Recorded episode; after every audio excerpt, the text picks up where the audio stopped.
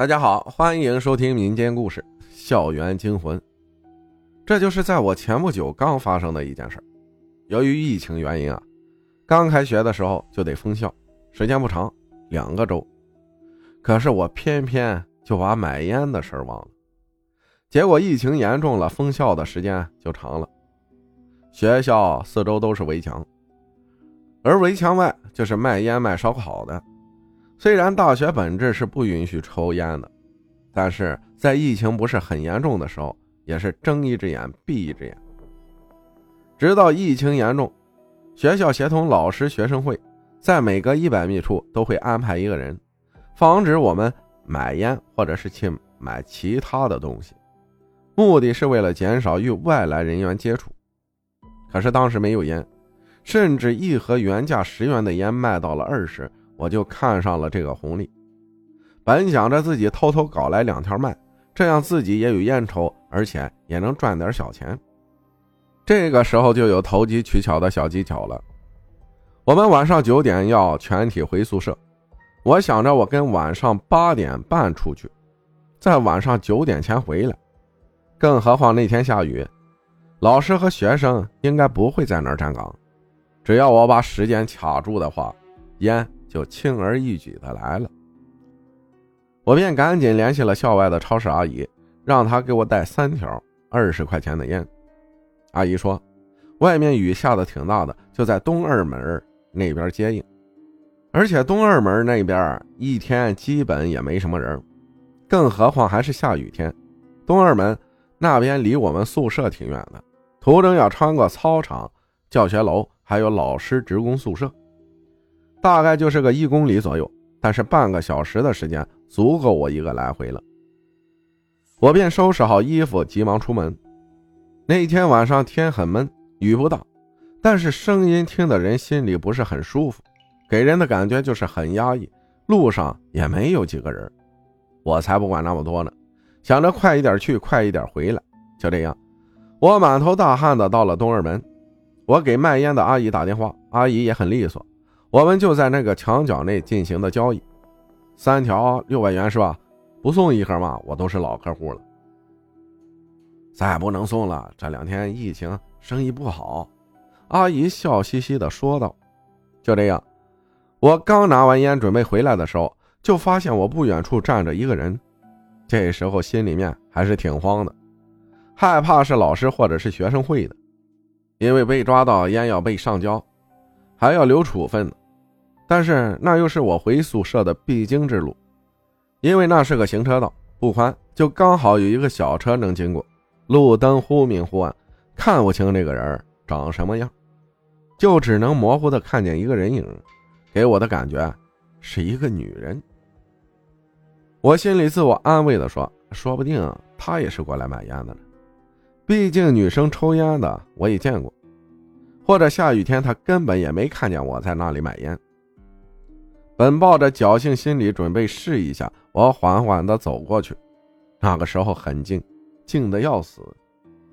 雨滴声啪啪的响，整条路很黑，只有那些破旧的路灯忽明忽暗的闪着。当那人快离我有十米的时候，我看清了，她是个女的，个子跟我一样不高。心想，这应该是个学生会的吧？但是看不清脸，她的头发应该很乱，给人的感觉就像是乞丐一样。雨水落在他的头发上，将他的头发硬生生的拉直。雨滴从他的头发上滑落，始终看不清他的脸，但是心里面总有那么一丝感觉，就是他在盯着我，要和我说什么。我便问道：“是学生会的吗？也是过来买烟的吗？”他不说话，就这样盯着我看，头发遮住了脸，始终看不清。直到这时，我和他的距离只有三四米的时候，我终于隐约感觉到一丝不对，给人的第一感觉就是鬼。我那时候的第一反应不是大叫，而是那种想大叫，但是又怎么都叫不大声的感觉。我便撒腿就跑，直到我用我最后的力气跑到操场，看见食堂隐隐约约有几个打饭的人，我才慢慢的停了下来，时不时还回头看一下。那个时候半个脑子都麻了，额头的冷汗直冒，就想着快点回宿舍。回去后，我把这件事给室友说了，室友们不信，还笑说：“你大半夜去买个烟，还能碰上个鬼？我咋没碰上呢？”我也便不多做纠缠，因为我那时候回宿舍就一种感觉，太乏了，太累了，管他们信不信，我只想睡觉。结果第二天醒来的时候，是室友在叫我上课了，但是我起不来，就感觉浑身没有力气，不知道是雨天感冒了，还是昨晚碰见的那东西，便只好和班主任请假。直到中午下课，室友打饭回来，才为我吓了一跳。当时室友问我吃不吃饭。我那时候已经有一点力气了，可以缓缓坐起来。直到我坐起来后，三个室友都被吓了一跳。我嘴唇发干，已经裂开了，脸色苍白，眼睛就像是一晚没睡似的，充满血丝，就好像那行尸走肉一般。直到后来几天都是和班主任请假，班主任发现蹊跷后，便来到了我宿舍。因为我请假的原因是一个小小的感冒。总不能请三四天吧，所以班主任来到了我的宿舍，看到了我的样子后也惊呆了。我那时候已经感觉没有力气了，心里面就有一种感觉特别空虚，不想说话，甚至动都不想动一下。班主任便急忙和我的室友将我抬到了医务室，医务室看见后也惊呆了，但是当时又是疫情的原因，想要出学校的话。得做核酸，来的话还得隔离，很麻烦，所以只能在医务室里面进行简单的治疗。据医生当时的描述，我的皮肤惨白惨白，那时候嘴唇的皮已经全部都裂开了，而且眼睛也肿得厉害。医生就劝我先吃饭，我也将就着吃了点。就那两天，我在医务室里面上吐下泻，就是你十分钟前刚喝的一小口开水，十分钟后就去窜稀。窜出来后又想窜的那种感觉，那个时候就真的特别难受。直到班主任过来和我了解情况，我才给他说了这件事班主任起初还不信，便调起了监控，监控拍下了我是如何去买烟交易碰见那个东西。但是监控下就只有我一个人在那里慌慌张张的比划着什么，却看不到那个女人。我这时候也奇了怪了。直到后来，我反复看监控，才发现路上积水潭中有一团黑影，其他的雨滴都落在地上，可以隐约的看到水滴的效果，唯独那个黑影的地方没有。这件事情我也告诉班主任了，班主任也发现了，但是又说不出个原因。之后我也把这件事给我爸说了，我爸在那边是懂这方面的。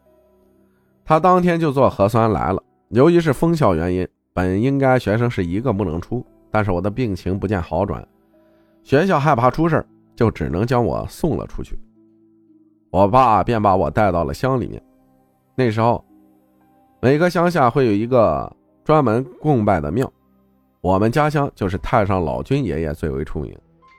只记得当时我爸把我横躺在床上，叫来了村里面几个会事的人。